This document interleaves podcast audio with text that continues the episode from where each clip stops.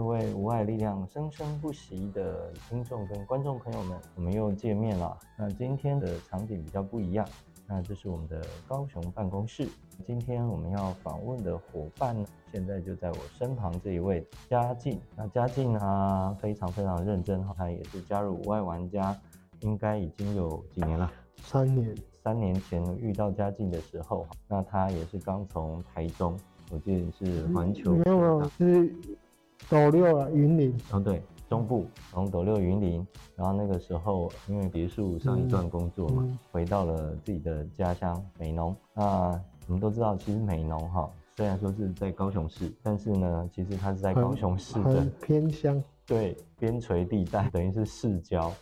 所以对于从美浓要来到高雄市中心，基本上的车程都要花至少。一个半小时，一个半小时。那这一个半小时是怎么样的一个情形呢？你要就无障跟偏乡地区的无障碍公车是偏少，一天大概会有几班？一,一天平常是固定都会有一一班车，一天固定只有一班，对，好惨。是固定啊，但是也也要看当天排排班的状况。是，OK，好。所以要搭车的前一天。下午就要先问客运公司，就要先问客运公司说当天，呃，当天嗯哼，哪几班有无障碍公车这样？是，对，所以有嘉靖的情形就可以让我们很清楚，就是说，其实现在在全台湾哈，呃，即使是六都好，那六都当中并不是每一个区域它的无障碍的交通都是很好的这样的一个情形。对，那嘉靖虽然住的这么偏远，虽然有的时候一天一班，那有的时候两班，啊，他还是、就是、比较好的状况，有时候一天三班，就像今天这样。嗯哼哼，但是那个也是可遇不可求。对对对，那这样子班次不固定的时候，对我们的生活起居哈，还有我们的交通，真的是一个很不方便。以前是平常是连固定都没办法，但是我回来之后一直一直向他们争取。对。好，任何的权益不要以为他会白白的从天上掉下来。好，那嘉靖凭他自己一个人的力量，不断的写，应该有写信嘛？好，写到交通局而已。OK，好，不断的反映政府机关，然后呢，通通全部都反映。那一直不断的反映呢，他被反映到应该可能会觉得，可能嗯，不处理真的不行，嗯、因为可能不知道下一步会不会反映到媒体上面去，怎么样？这是我们生活的这个地方，那我们每天都必须要经历的。那这只是一件小事，虽然花了至少、嗯、至少对差不多对两年的时间哦，持续不断的反应，才有机会让无障碍的公车能够实践，而且是从一班变到啊，可能有机会三班。对，但是我们还是希望。这个社会当然持续进步了。好，那嘉靖来跟我们分享一下你的一个情形好了。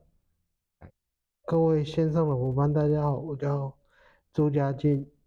小时候是在家里生活，然后一直一直到高中的时候才去一间彰化和美实验学校，算是一一间。特殊学校专专门都收身障者的。嗯、其实我的障碍程度上面是写重度没有错，但是我个人觉得我行动上虽然是要靠轮椅，但是一些事情我都有办法自己来这样。好，为了不要让观众跟听众朋友们误解哈，嗯，其实当然了，这个轻度、中度跟重度。还是要由医生哦或医院那边来评断，嗯、能够坐上轮椅的，必须要依靠轮椅作为辅具的，基本上差不多就是重度。重度对对，只要有牵扯到你要坐轮椅的话，差不多都是重度的。嗯、可是依现在的法规来讲，他会看你发表的语言程度的状况，跟你整个行动上的状况来区分。如果说以现在的法规来讲，我要重新评估的话，有可能就不是重度了。哦，OK，这个也就是法令每年都在变嘛。嗯，你提到了像身障手册差不多每隔五年也都要重新鉴定。嗯，还好那时候医生马上开就是重度，无需重新检鉴定。现现在法律是重度的话，你每五年虽然要换证，但是不用重新鉴定。OK OK OK。重度跟极重度啊。嗯哼哼哼哼。对啊，那像这个部分的话，我才刚换完我的新证哈，那因为我的这个障碍程度是中度，不过呢也有特例啦，那就是由医院或医生来去做判定。嗯，对，那他们只要判定说，啊，你这个病就是基本上是不可逆的，然后这个再重新鉴定也也是浪费国家的一些资源。还好啊，我那是我现在也不用跑医院重新鉴定，反正就是去。嗯区公所那边给他换证就可以。嗯哼哼哼哼。好，那嘉靖，你的病症或者是现在这样的一个症状是什么？也跟大家讲一下。我出生大概第五十天才被判说是脑性麻痹。那时候我妈知道这种状况之后，立即找一个保姆。我从小就住在保姆家到。国小毕业才搬回家里。嗯、是是是。那时候当被医生确诊为脑性麻痹之后，嗯、我妈也时常找一些民俗疗法啦、复健啦、针灸都有。那时候针灸还要跑到台北去。我妈有空的话就是开车载我啊，如果没空的话就是有奶妈搭火车，然后背我上台北针灸这样。哇，这个妈妈为了家境，嗯、然后。不惜路途再远，那怀着这个希望，希望能够让家境在行动上面，好能够。很早之前有北高这样跑一个礼拜大概两次，我妈没空，我奶妈搭自强号背着我上台北针灸这样。是，真的是非常非常辛苦。所以天下父母心都是会为了小孩积极的寻找任何可能的。希望的方法，好或治疗的方法，来去让小孩能够至少，不管说是在生活上面或行动上面能够恢复一点这样。那这样子在生活上面，或者是比如说你讲一下你现在因为脑麻的情形是如何？那生活上面遇遇到什么样的挑战呢？脑麻其实有办法像我这样自行外出，嗯。大部分的事情都可以自己来啊，有的是很严重的话，三餐都需要人家喂，需要人家帮忙。对，这是比较严重。生出来就靠复健才有办法恢复到我现在这样的状况。嗯嗯嗯嗯。对，所以趁着年轻的时候多做一点复健，还是、嗯。当然，现在已经到读完书的阶段的话，你在做差不多已经到顶了，嗯、再做下去。好像也没有什么意义，就是能够进步的空间有限。嗯，嗯，那在求学的路上有没有遇到一些？嗯，在求学的路上，因为我小学是念我妈服务的学校，所以问题会比较少。嗯嗯嗯，不是说没有，但是问题就是比较少，但是会出一些问题的点，通常都在高年级的时候。嗯嗯，因为那时候。大家青春期正在发展，嗯嗯嗯，有一些同学就会有一些歧视的眼光啊，嗯嗯嗯，有的会帮忙就是会帮忙，嗯，啊不会帮忙的话，当然就是类似被霸凌之类的，嗯哼哼哼，有没有印象比较深刻的，比如说一个两个例子？小学是小学还好，比较没有啦，嗯，一直到国中的时候，嗯，就开始有了，嗯。时常就是同班同学偶尔会吓吓你啊，就是突然发个声音，嗯、因为我们脑麻，嗯，你突然发个声音，我们通常都会不自主的吓一跳，这样。就像触电这样，嗯。嗯，啊，他们知道这个状况，哇，青春期就是好玩呐、偶尔就会大声一下，让让我吓一跳这样。然后还有一次就是说，因为我们上课的时候都要先跟老师打声招呼，都要先起立坐下，哎，对对，嗯，国中的时候我还可以扶着桌子站起来，嗯、一直到现在其实也都还可以啊。嗯哼哼，那就是因为我有办法扶着桌子站起来嘛，那就跟一般的学生一样，就是体育距离最基本的啊，就是国中有几次的状况是，有的同学故意要整我，就要坐下的时候把我的椅子拿掉，椅子拿掉这样。哎呦，这样的场景在一些电影或电视上面常常看到。嗯、一坐下来的时候，不是整个头有没有去撞到？嗯，还好，就是屁股着地而已，头没有撞到。哎，可是。那个情形是老师还在啊，对啊，所以他们敢在老师的面前，然后就这样子。因为那时候以我们这届来讲的话，嗯，国中生其实就已经很调皮了。对，以前呢、啊，通常是比如说要恶作剧啊，嗯、或者我们说霸凌的话，我们都会找一个老师不在场、师长不在场的状况下。可是，在我们那一届，哇，有的学生是连。老师都在场呢，还敢这样做？真是目中无人哦。嗯，那老师当下有没有做什么处置？嗯，就罚站，罚那个学生打手心啊，罚站之类的。嗯，就只能做这样的处置啊。在班上，班导替我宣导也是有啊。可是有有的学生来讲，爱听不听的，还是一样会整啊。嗯，所以同样的状况，这种拉椅子的。还有出现第二次吗？还是有啊。好，对，我们这真的要奉劝听众跟观众朋友哈，那我觉得好玩的心态是心态，但是呢，你若真的去把它做出来的话，如果今天被你恶整恶作剧的对象，假设他撞到了后脑勺，而因此脑震荡，或甚至假设脊髓损伤，嗯、那他造成全身瘫痪。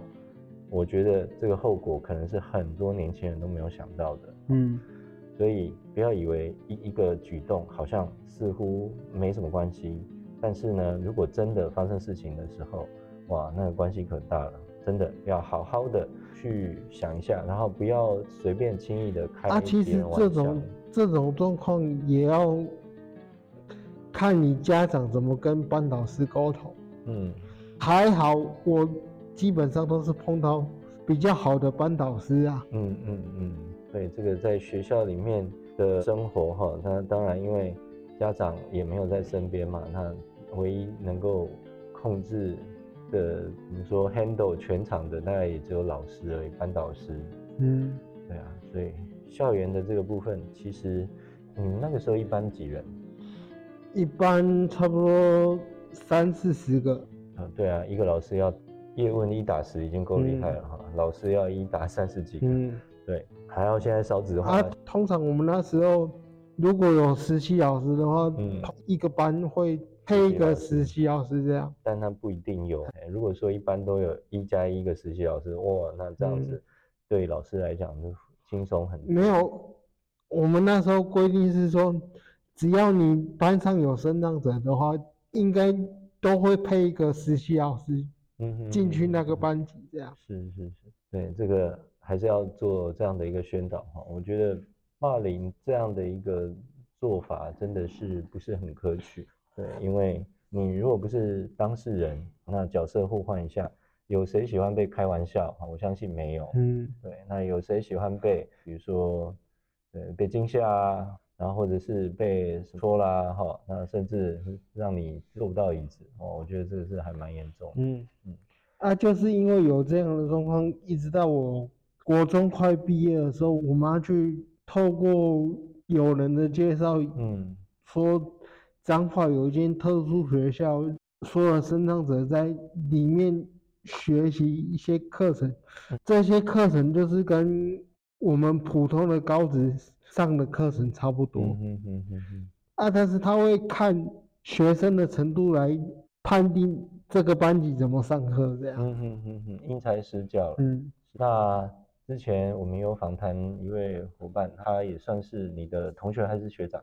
你说冠杰吗？对啊，他算学弟的啦。哦，学弟，嗯、好，那老大哥出现了，啊、嗯，一样都是在和美。的实验中学，那然后你算是我去就是直接念高职部了。那那个时候第一次离开家是直接住校嘛？哈，对。那住校的时候，那个时候心里面有没有什么样的一个不适应？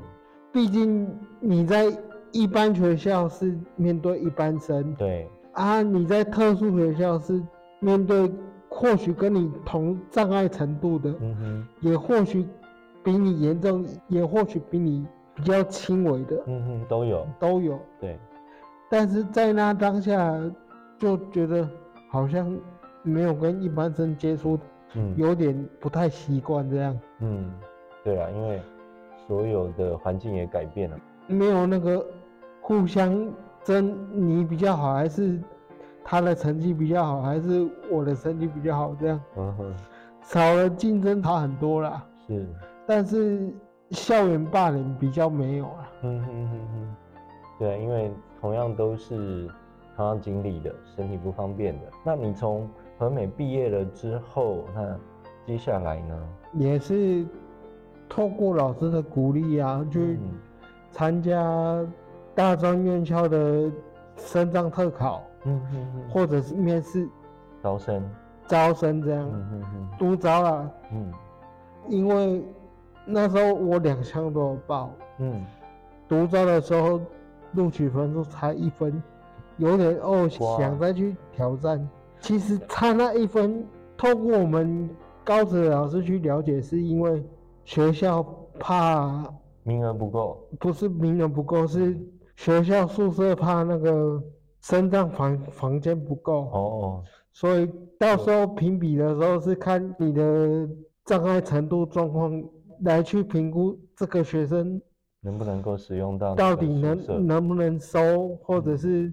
收进来，他需要怎么样更大的无障碍空间的话，学校可能没有办法收那么多。是，我给人家看的第一印象是，嗯，功能上还算可以，可可惜的点就是我有一台轮椅，嗯哼哼哼哼，就这样被砍下来了。那时候听说他们要收三台轮椅而已，啊，其他都要收行动上还 OK 的人。嗯嗯嗯。所以这个也反映到在，比如说大专院校一些资源的状况。对，那如果包含宿舍哦，哦，那还有其他的一些学习的环境，好，那我觉得这些也都是可以再努力的部分。然后因为那时候不服这样被歧视啊，嗯哼哼哼，我升上真试的时候故意还是继续填环球第一志愿哦，所以。第一个独招，然后联招，全部都是填那里。那连招这个就没办法了，因为成绩过了，他们就一定得收了。好，那收进去的时候，哇，糟糕了！当时的注册组长还跟我说：“你真的要进来吗？如果真的要进来，因为那时候有两个校区嘛，一个是湖山校区，嗯，跟佳东校区，嗯，湖山校区是有宿舍可以住，是，但是。”湖山校区那边没有无障碍宿舍，报到的时候，那时候的注册组长都扮黑脸，就跟我说：“你真的要进来吗？进来如果没有宿舍怎么办？没有佳东校区的宿舍，要你去湖山校区的宿舍，这样你可以适应吗？”我都当场回答说：“嗯，既然你们学校要收了，就是你们资源教室的主任或者是相关单位。”宿舍组那边要赶快处理这件事情呢，不是说我们成绩到了，又因为学校身上空间不足，嗯，要故意来用话语刁难我们。那时候我就直接跟注册组长这样讲。嗯嗯嗯嗯，好，那所以后来这件事情应该有，嗯，后来这件事情学校透过学务处跟智商中心去协调，跟。嗯学务处反映，后来有多一些经费出来，就嗯，有做一些改善这样。OK，好，对，有改善，嗯，最后是完美的结局。啊，其实我那时候要报考大专院校的时候，有两间学校去比过了，嗯，一间是大人科大，嗯，啊，一间是环球，是。大人科大我去看过，他的无障碍设施是有，但是宿舍比较狭窄呀、啊。嗯嗯嗯嗯。我在这里可以坦白讲说，嗯，环球科技大学它对生长者如何改善生长环境是蛮友善的。嗯嗯嗯。因为他们每一年都会招一些沟通能力比较 OK 的生长者去开无障碍环境协调会议，嗯嗯每一年都会开的，这是他们学校创办人跟董事长都说，这每一年都要开，万一有身障者提出反应的话，学校就要想办法去解决，嗯嗯嗯嗯，这样才有办法让身障者。顺利完成学业，这样。嗯嗯嗯嗯。所以你在去考试之前，有去两间学校参观过。因为我为什么会去大人科大的原因点就是，我有亲戚在那边教书。哦，OK。然后想说就去看一下也，也也无妨。嗯嗯嗯。他是社会福利系的。嗯嗯嗯。大人科大有一个社工系啊。对。嗯。我们一般可能要考大学，不会说一定非要到大学的校园里面去走一遭。嗯，但是对于身障朋友而言，那因为这个学校就是他未来要生活跟学习的环境，所以呢，他会先到这个环境里面来来去看一下。所以要做的事情真的不少。嗯，也还好啊，因为那时候环球的学长姐们。对我们这些上去的前面一两届，嗯，甚至到第三届，几乎都是念环球的比较多啊。嗯嗯嗯嗯，就是我我们这届上去的，就是上面的学长姐啊。嗯嗯嗯嗯嗯。那时候去参访环球科大也不是自己去的，嗯哼，是和美的老师我，陪同你们一起去，还陪同我们一起去，然后。跟环球资源教室老师做做协调，一起去的，这样。嗯嗯嗯，太棒了。对啊，可见和美的老师做的非常体贴，而且无微不至。哎，那在大学你是就读什么样的科系？企业管理系。企业管理系。那后来有再继续进修吗？后来也是受到系上老师的鼓励，就直接报考单招到。我们系上直升气管所，直升的那个中小企业经营策略管理研究所。OK，哇，中小企业经营管理研究所，所以，基本上要读到研究所都不容易了。听完嘉靖的求学历程当中，我们可以知道，嘉靖其实是一个遇到困难他不会轻易的轻言放弃的身障好青年。即便在求学的道路上面有受到了一些歧视或者是阻碍，但是呢，他也都一一克服过来了。下一集，嘉靖从学校毕业之后，那会踏入了社会，面临更严苛的经济自立的一个挑战跟考验，会怎么样呢？敬请期待下一集的无爱力量生生不息。